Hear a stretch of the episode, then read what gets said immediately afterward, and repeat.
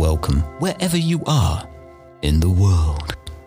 Congratulations on subscribing to the Forward Thinkers podcast. 30 minutes of debate, thinking, forwardness, guests, a special guest, and the remarkable voice Enjoy.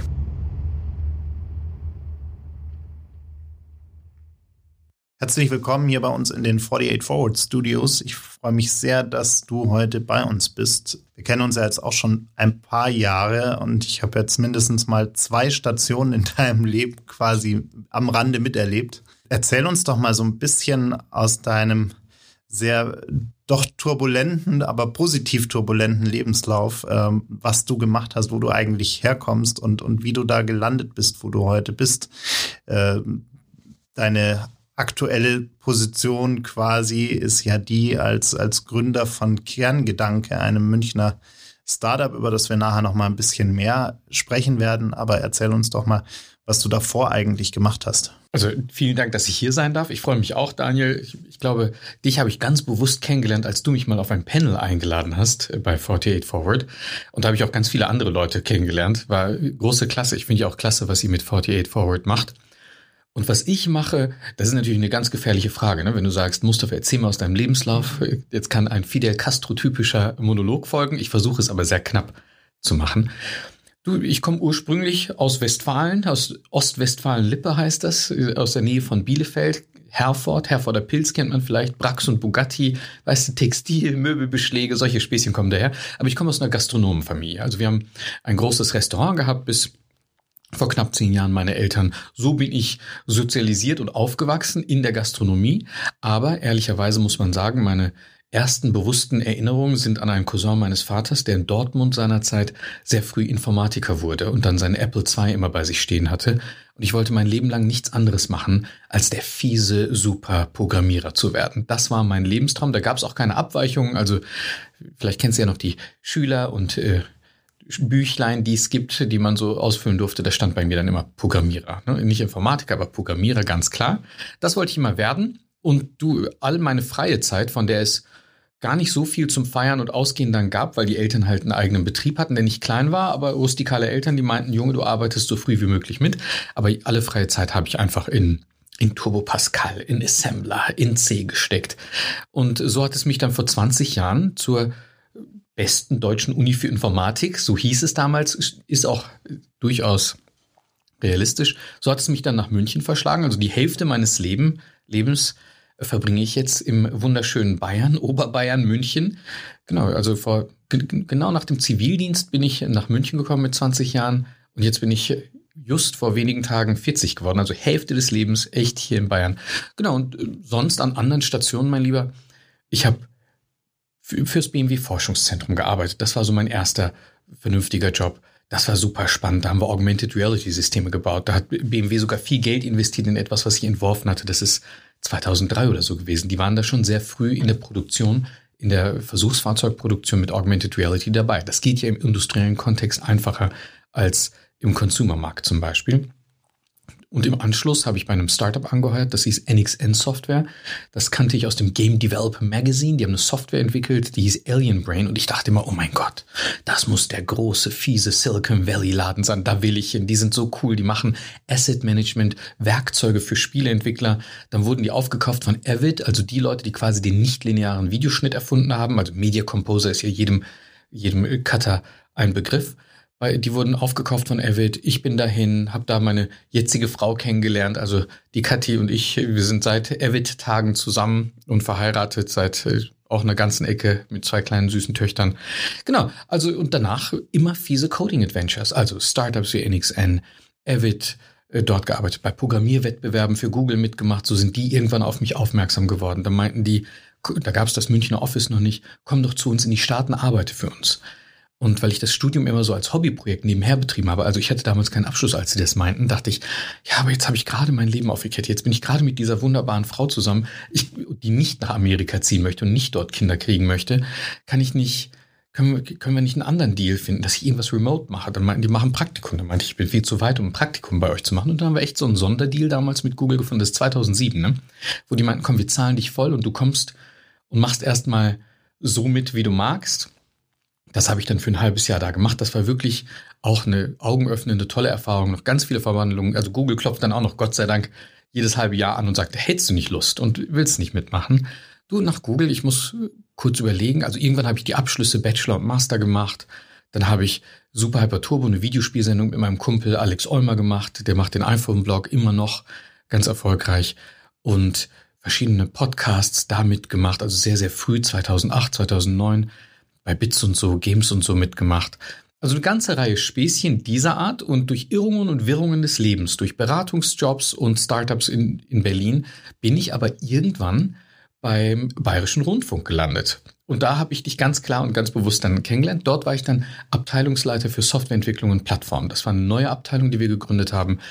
Weißt du, der Intendant Ulrich Wilhelm, der ist ja nicht per se ein ARD-Gewächs, das ist ja ein Politprofi. Und Herr Wilhelm ist schon digital sehr fit. Würde sich selbst vielleicht nicht als Digital Native bezeichnen, aber ist schon sehr fitter. Er, sein Informationsdirektor Thomas Hendricks, alle sehr fit.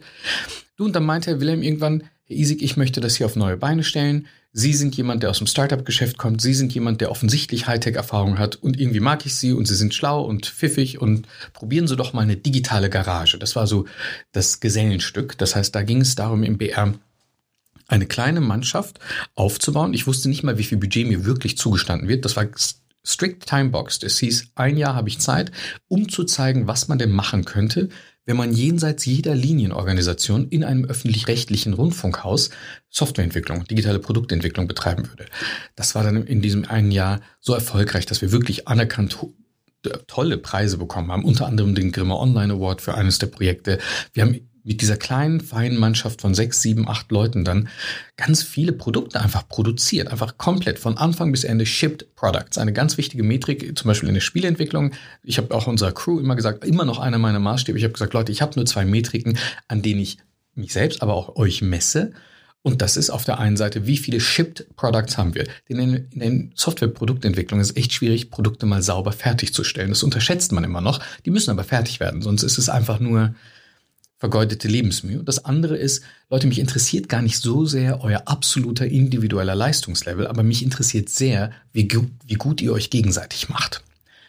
Niemand darf auf Herrschaftswissen sitzen bleiben. Niemand muss Panik haben, dass ich ihn entlasse oder nicht mag, weil er nicht irgendwie äh, dreimal so gut ist wie sein, seine Nachbarsdame oder Nachbarsmann. Aber ich möchte sehen, dass ihr euch gegenseitig unterstützt, denn nur so kommen wir alle gemeinsam als Team weiter, als Organisation weiter. Das fand der BR so toll. Dann war es doch nicht mehr strikt ein Jahr, dann gab es noch ein zweites Jahr. Und dann, als es darum ging, dass man um ein drittes Jahr verlängert, habe ich gesagt, aber ich habe ja hier jetzt eigentlich alles mit der Organisationseinheit und den Mitteln, denen ihr mir, die ihr mir gegeben habt, erreicht. Also ich stehe da nicht mehr als Berater zur Verfügung, ich bin raus.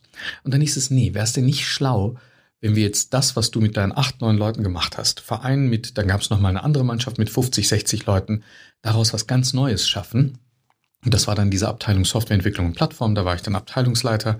Und jetzt kommen wir auch schon in die Gegenwart und dann dachte ich mir irgendwann nach, ich, ich glaube insgesamt war ich im BR fünfeinhalb Jahre und dann dachte ich mir, naja, eigentlich habe ich ja mit all dem, was wir jetzt haben, mit der guten Mannschaft, die wir aufgebaut haben, mit den Leuten, die wir wieder gut gemacht haben, die ohnehin schon da waren, alles Mögliche erreicht. Also BR24 haben wir zusammen mit der Informationsdirektion gemacht. Die Mediathek haben wir bereichsübergreifend gemacht. Die neue BR-Mediathek, die sehr früh sehr fit war mit tollen Mechanismen. Eine ganze Reihe weitere Produkte gebaut und dann dachte ich, naja, hier ist alles geholt. Zu dem Zeitpunkt war ich irgendwie 38, als ich den Entschluss gefasst habe zu gehen.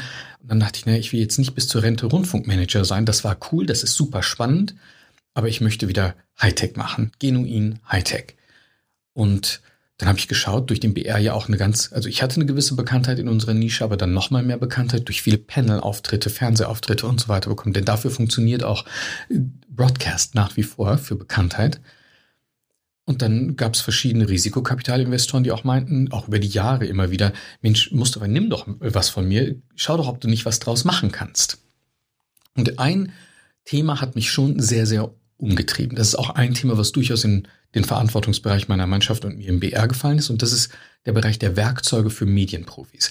Also genauso sehr wie ich ein Informatik-Ultra-Geek bin, bin ich ja auch Medienjunkie und in irgendeiner Form ja Journalist oder äh, Amateurjournalist, wie auch immer man es nennen möchte. Ist ja kein geschützter Begriff, aber offensichtlich mache ich ja seit mehr als zehn Jahren bekanntermaßen Digitaljournalismus.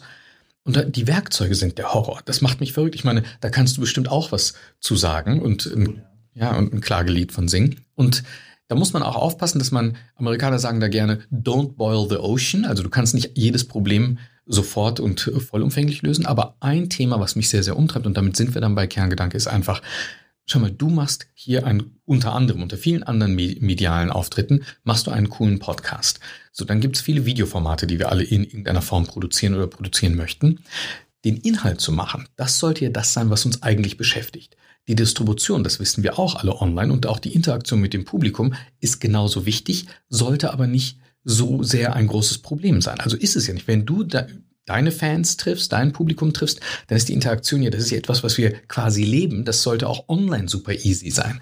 Gleichzeitig sollte die Auswertung dessen, also ist ja alles digital, ist ja alles erfasst, die Metriken stehen ja zur Verfügung, auch die Auswertung dessen plattformübergreifend, formatübergreifend sollte einfach sein. Und ganz, also Hand aufs Herz, meine Erfahrung, nichts davon ist einfach, nichts davon ist schön und alles davon hält uns davon ab, guten Content zu machen. Und das macht mich kirre und das ist das Problem, was meine Mannschaft und ich uns angeschickt haben, mit Kerngedanke anzugehen. Sehr gut. Dann haben wir jetzt mal einen Überblick. und jetzt können wir über die einzelnen Punkte noch mal ein bisschen genauer reden. Ähm, was, was mich bei dir immer sehr interessiert hat, war, ähm, ich habe in meinem Leben ganz viele Leute kennengelernt, die sich selbst als, als wirkliche Coder und, und, und Geeks bezeichnen würden. Ähm, viele haben aber gleichzeitig echt ein Problem damit, zum Beispiel gute Führungskräfte zu sein, ähm, weil die oft eher introvertierte Typen sind und du bist irgendwie so das genaue Gegenteil davon, zumindest in der Außenwirkung. Und, und mich würde mal interessieren, ob das bei dir schon immer so war oder was es dich eigentlich, also mental und, und, und psychisch quasi gekostet hat, äh, so zu werden, wie du heute bist. Also auch eine gute Führungskraft am Ende des Tages zu werden. Und wann der Punkt kam, wo du gemerkt hast, dass das wichtig ist. Also erstmal danke, ne? Ist ja schon schmeichelnd. Aber ja, das war immer so. Ich glaube aber nicht, dass das irgendwie durch magische Fügung so ist. Ein Teil ist sicher Veranlagung, die man so hat. Ein ganz großer anderer Teil ist aber, wie du erzogen wirst, in welches Umfeld du geboren wirst, wie deine Sozialisation ausschaut. Und wenn man sich meinen Werdegang so anschaut, ich bin großer Bruder von einem Bruder, Mehmet heißt der. Mehmet ist Chief Operating Officer bei einem anderen Startup, Everphone, von einem VC-Kumpel von mir, Jan Julko, der auch ein guter ist. Auf jeden Fall, ich bin großer Bruder. Das trägt schon mal was dazu bei dann ist mein Vater eine sehr starke Persönlichkeit, was gut sein kann, auch schlecht sein kann. Also mein Vater hat auch durchaus äh, lange Zeiten seines Lebens eine cholerische Ader gehabt, die ich dann aber ganz bewusst nicht übernommen habe. Papa, ich liebe dich, ne? aber das äh, ist ein Teil von ihm. Und dann bin ich sehr früh als quasi Chefsohn in einem gastronomischen Betrieb, der nicht klein war, aufgewachsen. So, und wenn dein Papa dann auch noch rustikal ist, gewisse Erwartungshaltungen an dich hat als Erstgeborenen, da ist er dann schon eher traditionell. Also wir sind keine, man merkt sie am Namen, wir sind eine muslimische Familie. Ich bin sehr agnostisch, muss man ehrlicherweise sagen. Aber mein Vater ist da, also meine Mutter trägt kein Kopftuch und nichts dergleichen. Mein Vater ist auch eher viele Jahre seiner Jugend sehr, sehr links gewesen, also auch nicht der religiöseste Mensch, aber in irgendeiner Form, auch wenn er als Teenager nach Deutschland gekommen ist, 1968, ist er schon rustikal. Und all das färbt auf einen ab. Ne? Also was dich nicht unbedingt macht dich stärker. Es gibt Kids, die mit starken Eltern dann ein bisschen einknicken oder die ständig Konter geben, wie es in meinem Fall war, aber in irgendeiner Form damit auch paradoxerweise genau das werden, wozu ihre Eltern sie scheinbar versuchen zu formen. Also das hat großer Bruder zu sein, dann bei meinen Cousins der Älteste zu sein und da auch ein enger Familienverbund, das hat dazu beigetragen. Dann ich kann natürlich Anekdötchen aus dem Kindergarten und Hortzeit, aus meiner Kindergarten und Hortzeit erzählen. Ich erzähle das, weil meine Mutter das immer wieder gerne bringt. Und eigentlich habe ich es versucht, immer wieder zu verheimlichen, aber Mama bringt das so oft und jetzt inzwischen kann ich auch drüber schmunzeln. Ich hatte das ganz vergessen, aber irgendwann haben sie im Kindergarten mal meine Mutter zur Seite genommen. Ich weiß noch, Betty heißt die Erzieherin, ganz nette Dame, sehe ich immer noch, wenn ich meine Eltern in Erfurt bediene. Und da meinte Betty echt, ist sie, da war ich keine Ahnung, acht Jahre alt oder sowas.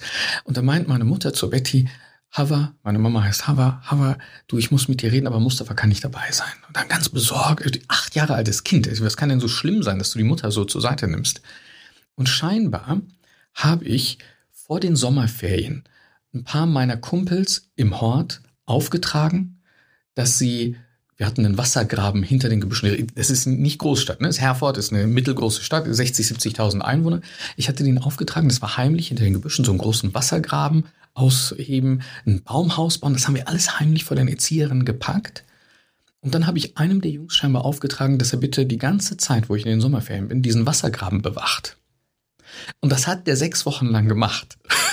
Gut, ich nenne seinen Namen jetzt nicht, aber auch ein, einer meiner besten Freunde damals. Und da meinte die, meinte die Betty zu meiner Mutter, Hava, das geht so nicht. Mustafa hat hier, bringt den ganzen Hort gegen uns auf. Also irgendwie konnte ich die dann begeistern von meiner Vision, ein Baumhaus mit Wassergraben uneinnehmbar durch die Mädels aufzubauen und dann auch sechs Wochen zu bewachen. Also so etwas sind dann die Konsequenzen aus dieser Art von Sozialisation und vielleicht ein äh, kleines Stück weit angeborener, angeborenem, äh, ich will es gar nicht Talent nennen, aber Art und Weise, wie man halt dann Mensch ist und Charakteristika. Meine Mutter hat das nur belächelt, hat da natürlich gesagt, Betty, Mensch, verstehe ich, ich rede mit Mustafa. Jahre später hat mir Mama gesagt, dann habe ich sie gefragt, als sie die Geschichte der Katrin erzählt hat, meiner Frau. Da meinte ich, Mama, aber du hast gar nicht groß mit mir gemotzt. Da meinte sie, Mustafa, ist doch lächerlich. Achtjähriges Kind macht irgendwie Späßchen und erwachsene Leute kriegen das nicht gemanagt. Das kann ich nicht ernst nehmen. Also solcherlei Späßchen passieren dann. Aber ich glaube nicht, dass ich da so sehr so eigen und einzeln bin, aber ich verstehe, was du meinst, wenn du sagst, Mensch, äh, unter Informatikern und Softwareentwicklern erlebt man oft, dass da in Anführungsstrichen Sozialkompetenz fehlt oder Führungsqualitäten als Spezialisierung davon. Kann sein, früher, daran wirst du dich auch erinnern, war unser Fach ja etwas, es hieß gerne bei Leuten, Mensch, Computer, die Computerei im weitesten Sinne macht die Leute einsam. Da muss man sich auch überlegen, naja, ist es nicht vielleicht umgekehrt gewesen? Haben nicht die Leute, die sowieso einen Hang zum, zur Isolation oder zum Einzelgängertum haben die sich da seinerzeit nicht im Computer ausgesucht. Heutzutage mit allgegenwärtig verknüpften Geräten und dem Netz, der Netze, was verschiedenste Dienste miteinander verbindet, glaube ich, nimmt das immer mehr ab. Ist auch meine Beobachtung. Ich habe im Wintersemester 2000 angefangen an der TU Informatik zu, studi äh, zu studieren. Und wenn ich mir jetzt, ich unterrichte immer oder ich habe immer wieder mal unterrichtet zum Spaß an der TU und wenn man sich jetzt die Studis anschaut, das sieht auch schon anders aus. Also da sind schon auch viel mehr sozial kompetentere mit unterwegs. Aber ich glaube, diese, in Anführungsstrichen, ne, der Begriff Führung ist ja bei uns durchaus negativ äh, gerne mal konnotiert, aber in Anführungsstrichen, diese Führungskompetenzen, das kommt schon viel durch Familie, durch Sozialisation und teilweise ganz banale Dinge, wie wie hast du dich im Kindergarten aufgeführt und in welche, in welche Verhältnisse bist du geboren worden. Ja, und Gastronomie hilft da, glaube ich, schon auch sehr, wenn man in die Situation kommt, einfach mit wildfremden Leuten sprechen zu müssen äh, und, und äh, ob man will oder nicht, äh, freundlich zu sein und, und auch eine gewisse Beziehung einfach aufzubauen. Hundertprozentig. Also Gastronomie darf man nicht unterschätzen. Ganz großer Knochenjob. Immer noch etwas, was ich ganz, ganz toll finde, in höchstem Maße respektiere. Aber du hast recht. Ich glaube, in der osmanischen Armee, nicht, dass ich jetzt damit viel zu tun gehabt hätte, aber ich glaube, in der osmanischen Armee waren sogar die Offiziersränge nach Küchenposition benannt. Müsste mal jemand googeln, aber da siehst du, also wenn operativ es da heiß hergeht, dann ist da wenig, wenig Freiraum für Fehler. Und ist ganz interessant. Also ich weiß, dass zumindest ein, ein Rang Kepjiji hieß und das heißt so viel wie Kech, äh, wie, wie nicht Löffelmann, sondern ähm, jetzt kriege ich den Begriff nicht drauf, aber ist auf jeden Fall wie Schöpflöffelmann. Und äh, ist auch ganz verrückt, oder? Also Stimmt, ja. Gastro ja. ist knackig. Ja. Wie bist du denn ähm, von BMW hin zu Google hin in den Medienbereich eigentlich gekommen? Also wie äh, war dieses Interesse davor schon da oder hat sich das dann über die Jahre hinweg entwickelt, dass du gesagt hast, ja, Medien ist irgendwie genau das, was ich gerne machen möchte? Also Medienjunkie und Medienkonsument im weitesten Sinne bin ich schon immer sehr intensiv gewesen. Also auch wenn ich viele Schulferien, fast alle eigentlich ab 1991 durchgearbeitet habe, muss man ehrlicherweise sagen. Also in den von 91 bis 2009 gibt es zwei Familienurlaub. Der Rest jeder Urlaub geackert. Und unter der Woche ab und zu auch, aber hauptsächlich die Wochenenden, was ich dann unter der Woche gemacht habe, wie viele Kinder der 90er, also ich bin 80 geboren, aber 90er Jahre, Teenage-Jahre, ist MTV Viva im Schnellwechsel schauen, abends Jay Leno schauen, wenn er dann lief irgendwie, weil es diese NBC-Übertragung gab Und sonst, als dann irgendwann NTV und N24 aufkamen, noch die Sachen. Und das war mein Leben. Also ich habe Fernseher lief eigentlich die ganze Zeit. Mein Vater ist begeisterter und großer äh, Zeitungsleser, politisch hochaktiv immer gewesen. Das heißt, Medien sind immer ein Begriff gewesen und Medien haben uns ständig und überall begleitet. Mein Weg, ich wollte immer Hightech machen. Ich wollte, das sagst du richtig, nicht unbedingt Medien machen. Das, was ich medial gemacht habe, ist und auch meine intensivste äh, Befassung mit der Informatik kam halt übers Gaming. Also ich habe 91, glaube ich, oder 90 meine erste Ausgabe Videogames und erste Ausgabe Powerplay geholt, mit vielen der Redakteure inzwischen super befreundet. Winnie Forster ist einer meiner besten Freunde. Der Gründer der Maniac, einer der Gründer der Maniac, früher Redakteur bei der Videogames und äh, Powerplay. Lange Rede, kurzer Sinn. Ich habe 5000 Magaz Fachmagazine sowohl zur Gamerei, aber auch zur PC-Technik gesammelt, Riesenbibliothek aufgebaut. Also Medienkonsument war ich lange, Medienjunkie lange. Aber als dann 2000, lass es 2005, 2006 dann, das ist für mich die Zeit, gerade 2005, als ich Flickr entdeckt habe, als ich entdeckt habe, Mensch, du kannst nicht nur Medien konsumieren, sondern du kannst auch auf, erinnerst du dich noch, auf Flickr gab es diese unglaublich aktive Foto-Community. Und das war, und für mich war das die erste Web 2.0-Anwendung, mit der ich intensiv interagiert habe wo ich plötzlich im Browser kreativ sein konnte und wirklich mich ausdrücken konnte. Das war für mich verrückt. Und da ging es los, dass bei mir der Switch vom Medienrezipienten zum auch Medienproduzenten langsam kam. Also erst einmal jemand, der Fotowalks mitgemacht hat, der Bilder gemacht hat, der sich über Bilder anderer ausgetauscht hat und so weiter und so fort. Dann, vielleicht erinnerst du dich daran auch noch, dann gab es diese Möglichkeit auf Flickr so, ich glaube 60 Sekunden Videos oder 30 oder 45 Sekunden Videos hochzuladen. Plötzlich konnte man sich darüber austauschen. Und dann war ich bei Google nach wie vor hauptsächlich Medien konsumiert. Aber als ich zurückkam, gab es die Jungs Designerzeit und Mädels, da war Winnie Teichmann noch mit dabei, die Bits und so gemacht haben. Und da ist dann einer, Martin Pittenauer, einer der Coding Monkeys, die haben seinerzeit Hydra oder Sub-Ether Edit hieß es dann später. Da ist Martin auf mich zugekommen und meinte, Mensch, Mustafa, wir machen da diesen Podcast. Du hast ja auch spannende Sachen gemacht. Wir kannten uns aus TU-Tagen. Er meinte, ich rede mit der, der das gegründet hatte, heißt Timo Hetzel. Ich rede mit dem, aber es wäre so cool, wenn du als Gast ein, zwei Mal bei uns dabei wärst. Und daraus wurde dann aber ein fortwährenderes Engagement in dem Podcast gerade. Das heißt, dann habe ich Bits und so mitgemacht, Games und so war der Games-Ableger da mitgemacht und plötzlich war ich mitten im medienproduzierenden Geschäft. Und durch die Bekanntheit, die man da bekommen hat, kamen dann andere auf mich zu. Games TM war ein britisches Spielemagazin, das auch einen deutschen Ableger hatte, die meinte, Mustafa, willst du für uns nicht schreiben? Und so weiter und so fort. Und ratzfatz bist du dann erst Hobbyjournalist und ein bisschen ernsthafterer Journalist. Dann kam irgendwann, äh, ich glaube, Tech Depot auf mich zu, die meinten, Mensch, Mustafa Isik, willst du für uns denn nicht irgendwie früh, ne, vor den Influencern, das ist alles 2008 oder 2009, da meinten die, willst du denn für uns nicht Tech Gadgets reviewen? Wir machen einen Blog und du kannst die ganzen Artikel dafür schreiben und auch Videos produzieren und plötzlich siehst du dich, findest du dich auf der Cebit wieder, wie du Leute interviewst und Videos produzierst. Also Solcherlei Spießchen kamen dann dazu. Das heißt, dann 2009, die Podcasts fand ich spannend. Nach wie vor als Medium finde ich Audio auch ganz äh, nach wie vor toll. Die Nutzungskontexte müssen halt passen und Video war mir immer eine Herzensanliegen. Und dann habe ich dem Alex Eumer seinerzeit gesagt, Alex, lass uns beide. Doch Alex hat viel, viel später, aber dann irgendwann, ich glaube Ende 90 oder Anfang 2000 bei der Videogames, der damaligen Videogames damit gearbeitet. Da meinte ich, lass uns beide doch mal ein Videoformat versuchen. Und das ist ja noch die Zeit, 2009, wo du auf YouTube, glaube ich, maximal 10 Minuten Videos hochladen konntest. Deswegen haben wir nicht auf YouTube veröffentlicht, sondern auf Vimeo. Hey, das ne? Du schmunzelst die ganze Zeit, aber ne, man ist schon hart online sozialisiert inzwischen. Ne? Also gerade Leute wie du und ich. Ja, absolut. Ich meine, wenn ich zurückdenke, bei mir war, war es ja sehr ähnlich. Ich habe äh, 2004 damals dieses Kinoportal gegründet ähm, und unser größtes Asset damals sozusagen war ja nicht unsere wahnsinnige journalistische Qualität, weil wir waren alle super jung und waren noch in der Schule und haben halt irgendwie äh, eigentlich für uns Freunde geschrieben, wie denn der Film war.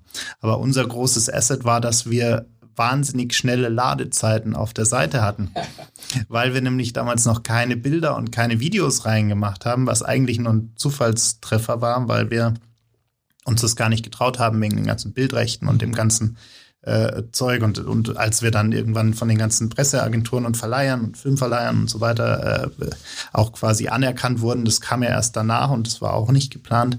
Aber ja, das waren halt die Zeiten, wo man, wo man ähm, die, die Pioniertage sozusagen, wo man irgendwie halt gemacht hat, was irgendwie ging und immer wieder ausprobiert hat und, und geschaut hat, was funktioniert hat und was eben nicht geht. Absolut. Und ist ja auch irgendwie schön. Ne? Überleg mal, also wir haben das gemacht, obwohl man belächelt wurde. Wir haben es aber gemacht aus den reinsten, schönsten, durch Leidenschaft getriebenen Interessen. Nicht wahr? Man war hochmotiviert. Es war ein, eine Domäne, die einen begeistert hat. Und das wollte man aussenden. Und das ist, finde ich, nach wie vor sehr löblich und sehr toll. Erleben wir ja heute in anderer Form bei anderen, aber es ist inzwischen durchaus anerkannt. Leute verdienen damit ja ganz ordentliches Geld. Ganze Netzwerke haben sich ja drumherum gebildet. Die Content-Netzwerke, die verschiedenen. Genau, aber so war mein Werdegang in die Medienindustrie. Also Super Hyper Turbo war dann auch super erfolgreich. Das war echt cool. Wir haben zu zweit Redaktion gemacht, wir haben zu zweit die Spiele getestet, wir haben zu zweit unser Marketing gemacht, wir haben wirklich mit Alex komplett und die Produktion. So habe ich Videoschnitt sinnvoll gelernt, weißt du? Es war echt, es war wirklich lustig, es war wirklich toll. Leute haben uns den Merchandise aus den Händen gerissen, Leute sind wirklich mit super Hyper Turbo Pullis und T-Shirts rumgelaufen.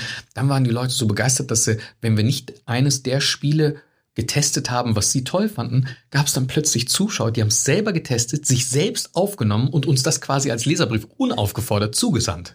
Ich glaube, der erste Test war Batman Arkham, also eines der, das erste Batman hm, Third-Person-Spiel, was dann jemand wirklich sehr, sehr cool, ein Redakteur bei der Hardware Lux, glaube ich, damals, ich weiß gar nicht, ob es das noch gibt, aber was der reviewed hatte und uns geschickt hatte, da haben wir dann in die Sendung mit eingebaut. Also war eine ganz tolle Zeit. Und so wurde aus Mustafa Isik, dem Hardcore-Coder, plötzlich auch noch Mustafa Isik, der Hobbyjournalist. Und dann kam so ein bisschen, und ich, ich darf das sagen, ich habe auch mal bei dem Laden gearbeitet, dann kam so ein bisschen der Culture Clash äh, beim Bayerischen Rundfunk. Wie, wie lange hast du denn gebraucht, um äh, da so ein bisschen klarzukommen? Mhm. Das ist eine sehr gute Frage und ich nehme dir das gar nicht übel. Das kann man durchaus so darstellen. Der Bayerische Rundfunk ist ja kein höchst homogenes Objekt, das ist ja unglaublich heterogen. Das sind ja 5000 Leute, mehr oder minder, plus minus beschäftigt, teilweise in Festanstellungen, teilweise in verschiedenen freien Modi, die es dort gibt. Ich habe den öffentlich-rechtlichen Rundfunk, Hand aufs Herz, vor meiner Zeit beim Bayerischen Rundfunk extrem belächelt. Also der Zug war abgefahren, die haben unglaublich viele Mittel, die haben unglaublich viel Potenzial. Überleg mal, wenn Leute wie du und ich, wir beide jetzt zum Beispiel, wenn zu uns jemand käme und sagen würde, weil ein Jahr finanzieren wir euch, dass ihr jetzt einen, eine Fernsehlizenz habt und ihr könnt online auch noch machen, was glauben wir nicht, was wir damit alles erreichen können, nicht wahr? Das wäre schon eine ganz große Nummer. Und jetzt hast du plötzlich Häuser, die, wenn du den gesamten deutschen öffentlich-rechtlichen Rundfunk nimmst, ein Budget haben von über sieben Milliarden. Dazu zähle ich jetzt auch mal CDF und dazu zähle ich jetzt auch Deutschlandfunk. Und plötzlich denkt man, wieso können die nicht mehr? Wie es so oft im Leben ist, muss man da natürlich erstmal eintauchen und mal sehen, naja, woran hapert's denn? Können die sich überhaupt so frei bewegen, wie wir glauben, dass sie sich bewegen können? Und dann stellt man ganz schnell fest, dass das interessante, spannende Systeme sind, die man dort geschaffen hat mit den verschiedenen Häusern. Und ich komme gleich auch im Besonderen zum BR, die aber nie dafür ausgelegt waren, sich selbst neu zu erfinden. Aber genau das müssen sie jetzt gerade. Ganz dramatische Nummer. Wir haben dieses, wie ich nach wie vor finde, große und hohe Gut des dualen Mediensystems, was immer überwacht werden muss, was wo immer nach Fairness und Gerechtigkeit zwischen privaten und öffentlich-rechtlichen, finde ich, geschaut werden muss. Dafür haben wir Mechanismen gut eingerichtet in, in Deutschland. Aber was wir nicht haben, ist ein öffentlich-rechtliches System, was sich an diesen Medienwandel, an diesen Paradigmenwechsel anpassen kann. Wenn man sich zurückerinnert, im Hörfunk, den gab es ja schon früh im öffentlich-rechtlichen. Und als das Fernsehen populär, also aufkam und populär wurde oder populär werden sollte, je nachdem, wie man es sehen möchte, dann hat man nicht das System so angepasst, dass es sich neu erfinden kann. Man hat einfach parallel nochmal ein System dazu gebaut. Deswegen gab es hier im öffentlich-rechtlichen Rundfunk die Silos von, es gibt eine Hörfunkdirektion und dann gibt es eine Fernsehdirektion. Und beides war nochmal eine Kopie voneinander. Jetzt hat aber niemand mehr auf der einen Seite die Mittel, um zu sagen, und jetzt gibt es die Online-Direktion und jetzt wächst jedes Haus nochmal ums Drittel. Aus den sieben, acht Milliarden machen wir jetzt mal elf, zwölf Milliarden und weiter geht's. Ist auch nicht der richtige Ansatz. Da muss man sich ein bisschen jetzt gerade weil das, weil online nicht gekapselt zu fassen ist. Da findet Audio statt, da findet Bewegtbild statt, da findet stehender Text und Bild statt, obwohl das bei öffentlich-rechtlichen nicht stattfinden soll. Also all dieserlei Dinge, das ist ein übergreifender Bereich. Wie sorgst du jetzt dafür, dass das sauber funktioniert in Silos, die eben komplett anders strukturiert worden sind, deren Blaupausen unveränderlich sind. Also riesen, riesen Thema. Und jetzt zu deiner Frage, wie habe ich mich da zurechtgefunden? Ich bin da als Berater rein. Ich sollte diese kleine Gruppe Digitale Garage leiten und ich sollte sie aufbauen und zum Erfolg führen. Und ich dachte mir, als dieses Projekt an mich herangetragen wurde, das habe ich gemacht, da war ich bei einer schwedischen Beratung angestellt. Netlight heißen, die kennt man. Auch wirklich eine Boutique-Beratung aus Skandinavien, super pfiffige coole Kolleginnen und Kollegen, hat mir auch große Freude bereitet. Aber über die, da war ich dann Manager und dann hieß es, Mustafa, das ist dein Projekt, mach bitte was draus. Die brauchen da jemanden wie dich und die haben dediziert nach dir nachgefragt und macht es. Na, dann mache ich halt den Spaß, als ich noch bei Netlight war, bevor ich dann voll zum BR gewechselt bin und dachte mir, what can happen? Was ist das Schlimmste, was hier passieren kann? Im schlimmsten Fall geht der ganze Spaß nach einem Jahr in Flammen auf. Es gibt eine schöne PowerPoint und eine 80 Seiten Dokumentation und ich kann den Rest meines Lebens auf verschiedenen äh, Partys dann erzählen, wie ich versucht habe, im Bayerischen Rundfunk eine crazy äh, Produktentwicklungsabteilung aufzubauen. Ja, deswegen dachte ich mir, okay, kann nicht schlimm laufen. Dann bin ich dahin, habe mir drei Monate mal angehört, was erstmal, wo ich in der, das machst du als Berater dann immer, wo bist du in der Organisation verortet, wer sind die eigentlich mächtigen Leute, auf wen kannst du hören, auf wen solltest du nicht hören, wer verfolgt hier eine persönliche Agenda, wie kannst du dem Haus wirklich helfen, zum Erfolg zu kommen, wie kannst du das Projekt zum Erfolg bringen? Und das Wichtigste finde ich, wenn irgendwo beratend tätig bist, ist, du musst halt immer schauen, die Leute, mit denen du interagierst, haben die dieselben Zielmetriken wie die Organisation? Und was ist deine als Berater? Deine sollte immer zum Wohle der Organisation sein. Du wirst aber immer eingekauft von anderen Leuten. All dieserlei Sachen, mit denen beschäftigst du dich erst einmal die ersten Monate, die du in so einem Haus bist. Gleichzeitig habe ich mir angehört, was die haben wollten und habe dann realisiert, da wo ich verortet bin, so wie ich hier agiere, wird das kein Erfolg. Und dann habe ich etwas gemacht, was für was unglaublich riskant ist, wenn du irgendwo als Berater dabei bist. Jetzt weiß ich gar nicht, ob man das erzählen kann. Muss ich jetzt äh, kurz in mich gehen, aber ich erzähle es mal, weil es hat ja alles zum Guten geführt. Eine Sache, die ich dann gemacht habe. Ich bin kein Freund davon, auch wenn man beratend unterwegs ist, das kurzsichtig zu machen. Das heißt, was du als Berater eigentlich machst, wie verdienst du Geld? Du verdienst Geld über Beratertage. Wie kriegst du die? Indem du mehr Berater deiner Organisation auf so ein Projekt verkaufst. Ganz einfach. Jetzt ist Netlight, aber das muss man den Kolleginnen und Kollegen auch lassen sehr korrekter Laden. Ich war sehr transparent, auch mit meinem Boss dort, Felix. Und habe dem dann gesagt, du, lass uns hier nicht auf blind einfach den Leuten mehr Beratertage verkaufen. Die wollen Gutes. Da ist ein Intendant, der Gutes machen möchte. Ich möchte jetzt hier Leute einstellen, die mir sehr loyal sind und das Haus wenig kosten, nämlich ehemalige Studenten von mir. Leute, die ich unterrichtet habe an der TU noch. Der war auch damit d'accord und dann habe ich gesagt, lass uns das doch so machen. Ich brauche Leute, die mir loyaler sind als entweder einer Beratung oder einem Bayerischen Rundfunk, weil wir müssen den Laden, glaube ich, zu seinem eigenen Glück zwingen. Alle tief durchgeatmet, aber okay, Mustafa, du hast freie Hand. Und was wir dann gemacht haben, ist, wir haben immer ein A-Projekt gehabt. Das war das, was man von uns haben wollte. Aber einen großen Teil unserer Zeit haben wir in die B-Projekte gesteckt. Dinge, die sich die Leute, an denen wir damals noch hingen, nie zugetraut hätten zu machen, die sie vielleicht auch gar nicht verstanden hätten, die in der Kommunikation auch schwierig waren, aber Dinge, von denen wir auch als Medienjunkies und auch Medienprofis dann dachten, wenn sie die aber erstmal sehen in einem greifbaren Zustand, als Prototyp, als mehr als Click-Dummy, sondern Dinge, die mit Live-Daten funktionieren, dann werden sie das toll finden und dann werden sie uns das B-Projekt machen lassen. Und so haben wir gleich das erste B-Projekt hat zum Beispiel den Grimme Online Award gewonnen. Solche Späßchen waren das. Also du musst teilweise die Leute zu ihrem eigenen Glück zwingen, aber wie gesagt, im BR, da gibt es eine ganze Reihe an Menschen, die wollen Gutes, die wollen das Richtige und ich glaube daran, dass das System duale, das, das duale Mediensystem aus öffentlich-rechtlichen und privaten, dass es sehr erhaltungswürdig ist. Aber Mai, das umzubauen, bleibt eine Mammutaufgabe und die Zeit läuft einem ein Stück weit weg. Die, die Stimmen, die komplett gegen den öffentlich-rechtlichen Rundfunk sich positionieren, das sind dabei nicht mal die privaten Medienanbieter, das sind ganz andere Fraktionen die sind sehr, sehr stark und die bekommen immer mehr Zuspruch. Und natürlich muss man sich dann auch fragen, muss da die Politik nicht viel, viel fundamentaler ran? Also das ist jetzt höchst subjektiv die Meinung eines Mustafa Isik, aber Beiträge in Höhe von fast 20 Euro und absehbar vielleicht irgendwann mal drüber, wo ein Netflix, natürlich bieten die viel weniger an und produzieren viel weniger, ne, wo ein Amazon Prime, wo einfach private Anbieter für einen Bruchteil davon unterwegs sind und on-demand dir alles Mögliche liefern können. Da, da ist eine Diskrepanz, die immer schwieriger wird zu kommunizieren. Und auch unsere Kinder zum Beispiel, denen zu vermitteln, dass sie irgendetwas bezahlen müssen in einer bestimmten, in einer relativ hohen Höhe, das ist alles sehr, sehr schwierig. Also da, man braucht da fundamental einen neuen Ansatz zu, aber ich finde, man sollte immer vorsichtig sein, zu früh zu rufen, öffentlich-rechtliche rechtlicher Rundfunk oder öffentlich-rechtliche Medien machen keinen Sinn. Nee, nee, ganz im Gegenteil, aber da muss man fundamental ran. Das ist eine große gesellschaftliche Aufgabe und der muss sich die Politik auch mal intensiver widmen. Viel intensiver, als es jetzt noch passiert. Und das kann, können die öffentlich-rechtlichen Medien nicht alleine aus eigener Kraft. Da sind Tarifverträge, da sind andere Verträge, da sind andere Abmachungen, da sind andere Statuten, da ist ein Rundfunkstaatsvertrag, da sind Dinge, die in ihrer Änderungsgeschwindigkeit also entweder komplett verfahren sind oder sich nicht schnell genug ändern lassen, ohne dass man da fundamental herangeht. Also höchst subjektive Meinung eines, eines äh, Mediengeeks und äh, Informatikers. Jetzt kann das mit der Akzeptanz in der Gesellschaft ja auch daran liegen, gerade in den jüngeren Generationen, dass die vielleicht gar nicht wirklich mitbekommen, was eigentlich diese öffentlich-rechtlichen Sender produzieren weil sie eben nicht mehr so oft ins lineare Fernsehen schauen und auch vielleicht weniger Radio hören, zumindest nicht die Sender, die der öffentlich-rechtliche Rundfunk äh, produziert. Und gleichzeitig das Thema mit den Mediatheken ähm, zwar langsam zunimmt, aber auch noch nicht so richtig äh, vielleicht den Zugang schafft zu den Themen und zu den Formaten, die dort produziert werden.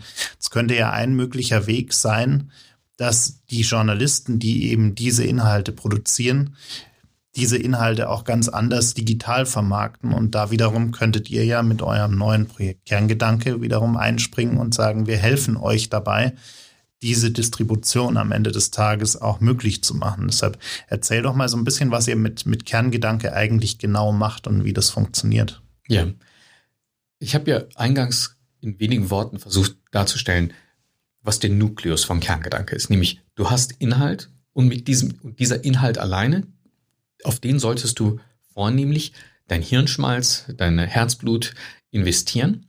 Und alles andere sollte einfacher werden, alles andere, was dazugehört. Und das ist viel und wichtig auch, aber alles andere sollte einfacher werden, als es das heute ist. Und am besten ist es, wenn wir ein paar Anwendungsfall-Szenarien einfach mal durchgehen. Also stellen wir uns Folgendes vor. Du hast jetzt, es gab mal nicht diesen Winter, sondern den davor, hat die Süddeutsche Zeitung mal einen Artikel über meine Familie und mich veröffentlicht. Da ging es um meinen ersten Weihnachtsbaum. Ne, ich sage ja, ich bin agnostisch und dann auch noch irgendwie muslimisch oder semi-muslimisch erzogen.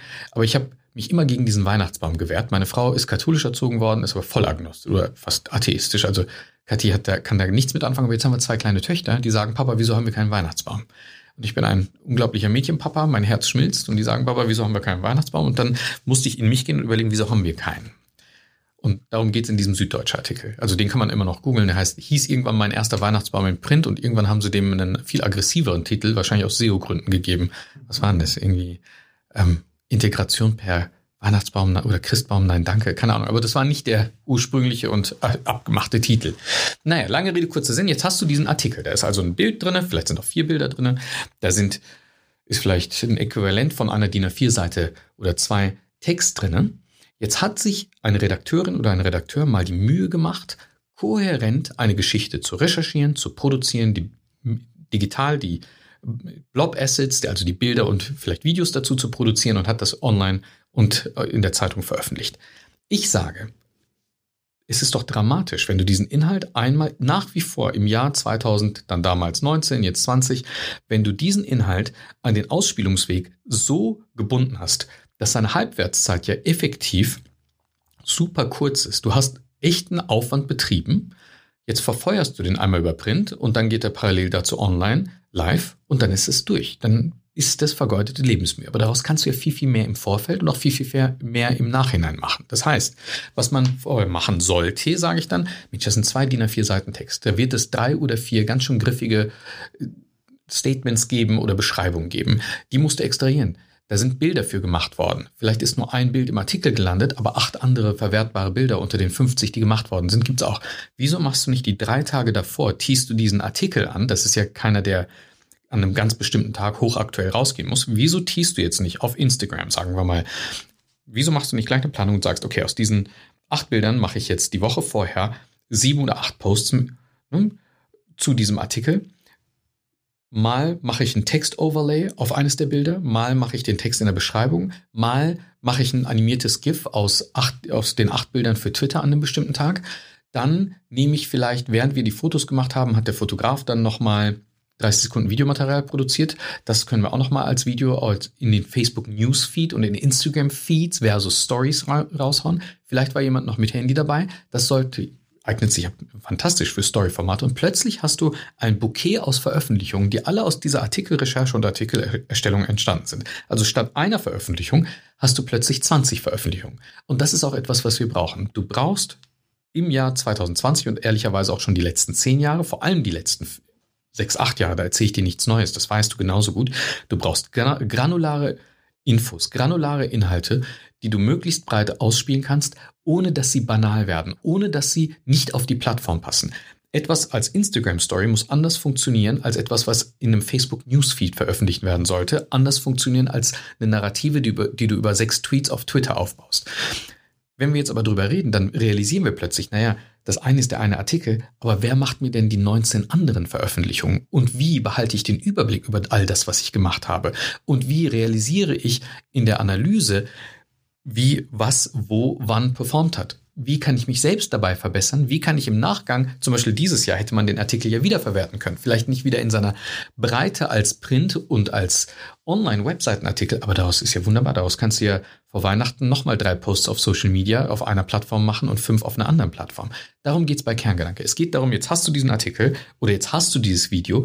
Wie kannst du das filetieren? Wie kannst du es neu konfektionieren? Wie kannst du den Überblick dabei behalten, was du alles gemacht hast? Du hast jetzt diesen Artikel, hast dort deine 20 Posts draus gemacht, hast den Kerngedanke eingestellt, das soll dann auf Instagram rausgehen, das dann auf Instagram, das dann auf Instagram, das bitte mit Text-Overlay auf einen anderen Instagram-Account von uns, das vielleicht bei einem Jugendformat, also bei der, nehmen wir die SZ als Beispiel, da hast du auf Instagram, haben sie, glaube ich, neun Instagram-Accounts, wenn man sich das en Detail anschaut, aber die drei ganz großen sind, glaube ich, die SZ, SZ Magazin und jetzt das Jugendformat.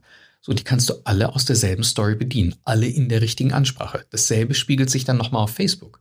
Guck dir Axel Springer als ein anderes Beispiel an. Axel Springer hat erst einmal mit der Bild unglaublich viele Präsenzen online. Dann haben sie auch noch ganz, ganz spezifische, ganz, ganz spitze Facebook-Pages zum Beispiel. Also auf der einen Seite hast du die Bild-Facebook-Page, aber wenn du ein bisschen recherchierst, dann realisierst du, die haben Breaking News, die haben Trump News, das ist alles Bild. Wie belieferst du diese hochspezifischen Seiten, so dass du nicht verrückt dabei wirst. Und dann, wenn du die Axel Springer Größe nochmal anschaust, dann hast du Bild auf der einen Seite, dann hast du Welt auf der anderen Seite und so setzt sich das fort. Die haben acht Marken, mit denen sie unterwegs sind. Darum geht's mir. So, jetzt haben wir über die Großen geredet, aber ein Daniel Fürk mit 48 Forward macht auch ganz schön viel. Ein Mustafa Isig mit Kerngedanke. Also wir sind jetzt auch kurz dafür, dass wir einen wöchentlichen Tech-Podcast machen. Und ich überlege gerade, das habe ich dir im Vorfeld ja erzählt, vielleicht auch eine zweimal die Woche Videoformat zu machen, was 90 Sekunden, maximal drei Minuten lang ist und einfach zweimal die Woche dir ähm, Tech News näher bringt. Denn ganz schwierig als Digital Begeisterter oder Digital Native alles mitzubekommen. Wieso nicht das schnell zusammenfassen und den Leuten die interessantesten Sachen rausarbeiten? Allein so etwas zu produzieren und zu verteilen ist schwierig. Analysen darüber zu fahren, auch schwierig. Die Analysen müssen gar nicht Google Analytics mäßig super komplex sein. Die müssen, du musst einfach nur plattformübergreifend ja kapieren, was ist wo gelaufen und wie hat es performt. Relativ simpel. Also all dieserlei Sachen, die möchte ich angehen. Das ist, weißt du, bei Google würde man das, das kennst du auch den Begriff, das würde man Dogfooding nennen. Ich baue ein Werkzeug, was die Sorgen und Nöte, die ich im BR erlebt habe, an anderer Stelle in Medienhäusern, die ich beraten habe, erlebt habe, aber auch ureins selbst erlebe, seitdem ich Medieninhalte mache, seit jetzt dann zwölf Jahren. Wie, wie sehen da konkret bei euch momentan die, die, die nächsten Schritte aus? Also was habt ihr vor die nächsten sechs Monate? Ja, das ist eine super Frage. Also wir haben das ganze letzte Jahr fleißig an unseren Produkten gefeilt und gebaut. Und wir haben auch beim Media Lab Bayern dort nochmal Förderung bekommen. Wir haben von einem Angel Investor Förderung, Förderung bekommen oder das Initialinvestment bekommen. Und was wir dann gemacht haben, ist, dass wir unglaublich viele, also ich komme aus diesem Feld, die Leute, die bei mir mit dabei sind, kommen auch alle, haben in irgendeiner Form, egal ob sie Informatik oder Marketingleute sind, auch in Medienunternehmen gearbeitet. Jeder, jede und jeder Einzelne, wir sind insgesamt acht Leute jetzt. Das Interessante ist, dass wir aber das ganze erste Jahr ganz viele MVPs gebaut haben, ganz viele Prototypen gebaut haben und unglaublich viele Nutzerinterviews geführt haben. Viel mehr, als ich je in meinem Leben für irgendein anderes Produkt, was ich gebaut habe, gemacht habe. Denn, und da meinte ich ja eingangs auch, don't boil the ocean. Jetzt erzähle ich von einem ganz, ganz großen Werkzeug. Alle glauben, das ist zu groß zu lösen. Ist es nicht, aber man muss es Stück für Stück machen. Das heißt, es galt erstmal zu identifizieren, was braucht ihr als allererstes? Und eine Sache, die sich schnell rauskristallisiert hat, durch einen Freund von mir, Dirk von Gehlen, der bei der SZ arbeitet. Dirk meinte dann, Mensch Mustafa, also unter anderem er, wir denken ja gar nicht in Einzelveröffentlichungen. Er meinte, wir denken ja gar nicht, nehmen wir diesen Weihnachtsbaumartikel als Beispiel, wir denken gar nicht an diesen Weihnachtsbaumartikel und an die 19 anderen Posts, die wir im Vorfeld und Nachgang dazu produzieren, sondern wir denken ja in dem größeren Thema. Also deren größeres Thema könnte zum Beispiel sein Klimawandel oder deren größeres Thema könnte dann untergeordnet dazu, aber immer noch relativ groß, Greta Thunberg sein. Das heißt, was wir dort plötzlich realisiert haben, ist, Mensch, die veröffentlichen ja alle jetzt schon unglaublich viel Zeug, unglaublich viele Inhalte, aber das plattformübergreifend an so einzelne Themen zu binden und dann zu sagen, was haben wir eigentlich in den letzten drei Monaten zu Greta Thunberg gemacht und was haben wir denn für die nächsten zwei Wochen dazu geplant, ist schwierig. Das heißt, das, was Kerngedanke heute schon kann, ist, du kannst entweder automatisiert erfassen, hey, wenn Greta Thunberg vorkommt oder Klimawandel vorkommt oder jetzt australische Waldbrände vorkommt, dann will ich, dass das automatisch alles zu Klimawandel sortiert wird. Und dann kannst du einfach und kannst auch händisch zuordnen. Und dann kannst du jetzt sagen, in Kerngedanke, was haben wir zu Klimawandel gemacht? Was läuft dazu? Wann, wo, wie und wie hat es performt? Und wie haben die Leute darauf reagiert? Und dann siehst du das in Charts, wunderschön, super easy dargestellt. Das ist der erste Teil von Kerngedanke. Was, wenn man jetzt nach Kerngedanke googelt, sieht man immer noch quasi unsere Platzhalter-Webseite, weil eine andere Sache, die wir realisiert haben, ist, wir sind auf LinkedIn, wir sind auf Facebook, wir sind auf Instagram, aber die eigene Webseite haben wir bisher gar nicht gebraucht. Also das Design ist fertig, ich muss die Texte eigentlich nur noch mal abnehmen ich hoffe, dass wir das in den nächsten vier, acht Wochen mal machen, aber wir brauchen es nicht, weil wir Gott sei Dank viele Leute im Medienbusiness kennen, die auf uns selbst zukommen und dann sagen, okay, Mustafa, wir würden es auch gerne ausprobieren und können wir nicht auch Kunde bei euch werden? Also das ist das, was wir machen. Das heißt, wir haben jetzt die ersten Kunden drauf. Also das eine ist sogar auch ganz pfiffig, ist, ähm, ich glaube, man kann es auch sagen, ist Raven 51, gehört zur Königsteiner Gruppe, sind eigentlich Leute, die, also eigentlich Agenturgeschäft, die dann sagen, ja, aber irgendwie sind wir ja auch alle Medienmacher und wir brauchen diesen Überblick und könnt ihr uns nicht Kerngedanke jetzt mal, wir stehen euch Rede und Antwort, wir geben euch alles Feedback, was ihr wollt, ne, aber lasst uns jetzt endlich mal damit arbeiten. Das war echt, haben uns quasi gezwungen dazu. Und es gibt eine ganze Reihe anderer Medienmacher, die ich jetzt nicht erwähnen möchte, die jetzt in den Startlöchern sind und jetzt Stück für Stück alle zwei bis vier Wochen onboarden wir die nächsten und schauen, dass wir mehr von ihnen lernen, um das Produkt und auch die nächsten Schritte, die wir entwickeln und umsetzen wollen, entsprechend machen können.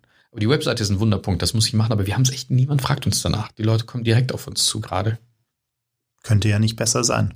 Also toi, toi, toi, ist ganz cool und es macht halt Spaß. Äh, Daniel, du kennst das ja auch. Schau, ich habe früher eine Mannschaft von über 100 Leuten gemanagt und jetzt habe ich plötzlich eine Mannschaft von unter 10. Und das ist schon auch wieder befreiend und cool. Und eine Sache, die man dann auch lernt, ist, ich weiß nicht, ob ich je 1000 Leute managen möchte. Also 100 ist schon eine Schallmauer, da realisiert man dann, okay, du kannst keine persönliche Beziehung zu mehr als 100 Leuten, ich zumindest nicht, als Manager, Abteilungsleiter, was auch immer dann mehr unterhalten. Also dann vergisst du irgendwann, wer ist mit wem verheiratet, wer hat welche Kinder, wer hat wann wie Geburtstag. Und ich mag es aber sehr, mit Leuten direkter zusammenzuarbeiten. Das ist schon ganz cool. Und jetzt wieder mit, wie gesagt, unter zehn Leuten arbeiten, da kannst du dich viel mehr um die Leute kümmern. Da kannst du selbst dir überlegen, kannst mit den Leuten direkt reden und dir irgendwie, weißt du, Trajectories überlegen. Wie soll sich deren Karriere entwickeln? Was müssten die eigentlich noch für Skills lernen? Weißt du, da kommt vielleicht wieder der große Bruder durch. ja, die persönliche Beziehung merkt man ja auch bei euch, wenn man mal allein deine Instagram-Stories ja. verfolgt. ja, genau, genau. Also auf Instagram bin ich Code Surgeon, ne, Code Chirurg, ganz nerdig noch. Aber da ist ein Private Account, aber wenn mir äh, Zuhörer deines Podcasts eine Anfrage schicken, dann schalte ich die frei. genau, die Instagram Stories. Wir sind super eng mit, miteinander alle. Ja, man muss schauen. Ich, man als Manager musst du immer, immer gucken, als egal in welcher Form dass eine gewisse Distanz gewahrt wird. Und man, da mag man bei mir dann vielleicht vermuten, dass die Distanz nicht da ist. Die ist da, die ist aber hoffentlich geboren aus Respekt, den meine Kolleginnen und Kollegen und oft dann auch Freunde von mir als ja, als Person haben. Also eine gewisse Distanz ist da, aber diese Distanz, die muss nicht bedeuten, dass man nicht freundschaftlich verbunden sein kann. Ich glaube sogar, dass das ein sehr starker Erfolgsfaktor ist. Es muss immer zur Persönlichkeit passen, aber ich mag das. Ich mag die Nähe mit den Leuten. Und Leute, die Menschen sind ja nicht blöd. Die realisieren ja, ob du genuines Interesse an ihrem Erfolg, an ihrer persönlichen Entwicklung hast oder nicht. Und wenn nicht, dann trennen sich halt die Wege. Aber so kann ich echt ich nenne das immer mein Tribe. Ich kann immer von Job zu Job eine ganze Ecke Menschen mitnehmen, weil die einfach sagen, nee, Musti, bei dir lerne ich so viel und das finde ich cool und schön. Und wenn es irgendwann, wenn ihre Interessen sich verändern oder sie was anderes machen wollen, dann muss das ja auch nicht in Streit ausarten. Also da bin ich ein sehr, sehr glücklicher Mensch, dass ich das wirklich große Glück im Leben hatte, viele, viele Menschen um mich zu scharen, die echt pfiffig sind. Teilweise muss ich sagen, schon schlauer als ich sind und die gerne mit mir zusammenarbeiten. Das ist, also wenn ich eine Stärke habe, dann ist es das. Zum Abschluss noch eine Frage, die ich jedem stelle, der, der in den letzten Wochen hier gesessen ist, wo du jetzt gerade sitzt. Ähm, wir haben bei unserem Festival dieses Jahr zum ersten Mal ja ein großes Überthema. Und zwar Call for Optimism. Weil wir gesagt haben, in Zeiten von Hass und Dystopie und äh, Pessimismus müssen wir mal anfangen, darüber zu reden, wie wir eine Zukunft gestalten können, die uns irgendwann immer noch allen gefällt und in, in der wir alle immer noch gerne leben möchten statt immer nur zu sagen, dass alles schlechter wird und schlimmer wird und, und, und wir irgendwie resignieren, statt was zu verändern. Deshalb ähm, würde ich dich gerne mal fragen, zum einen, was bedeutet Optimismus für dich und warum denkst du oder denkst du überhaupt, dass Optimismus gerade jetzt wichtig ist? Ich denke absolut, dass Optimismus natürlich wichtig ist, denn was ist die Alternative?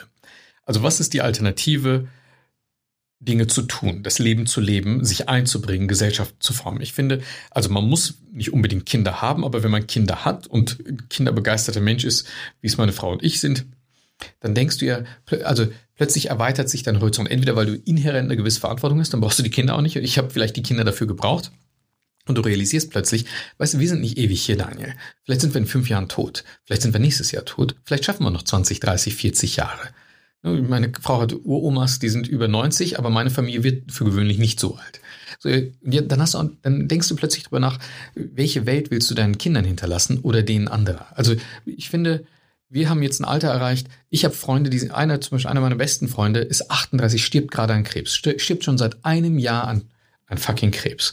So, und dann denkt man an, das muss man auch irgendwie akzeptieren, der ganze Spaß hier ist endlich. So, daraus kann, muss man irgendwelche Konsequenzen ziehen. Eine Konsequenz kann sein, zu sagen, mir ist alles egal, aber mir ist eben nicht alles egal.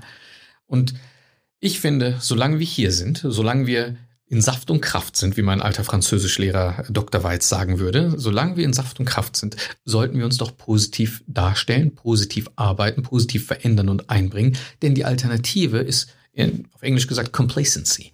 Also die Alternative ist einfach Banalität, Trivialität und sich den Umständen hinzugeben. Und dafür bin ich einfach nicht der Mensch. Und dafür sollte man auch nicht der Mensch sein. Deswegen, ich bin absolut optimistisch. Also es gibt große Herausforderungen, aber Hand aufs Herz, große Herausforderungen gibt es immer wieder. War denn der Kalte Krieg keine große Herausforderung? Ich bin, wie gesagt, 80 geboren, in eine politisch sehr aktive Familie. Ich kann mich noch, also ich kann mich nicht an die NATO-Doppelbeschluss-Demos erinnern, da war ich dann zu klein.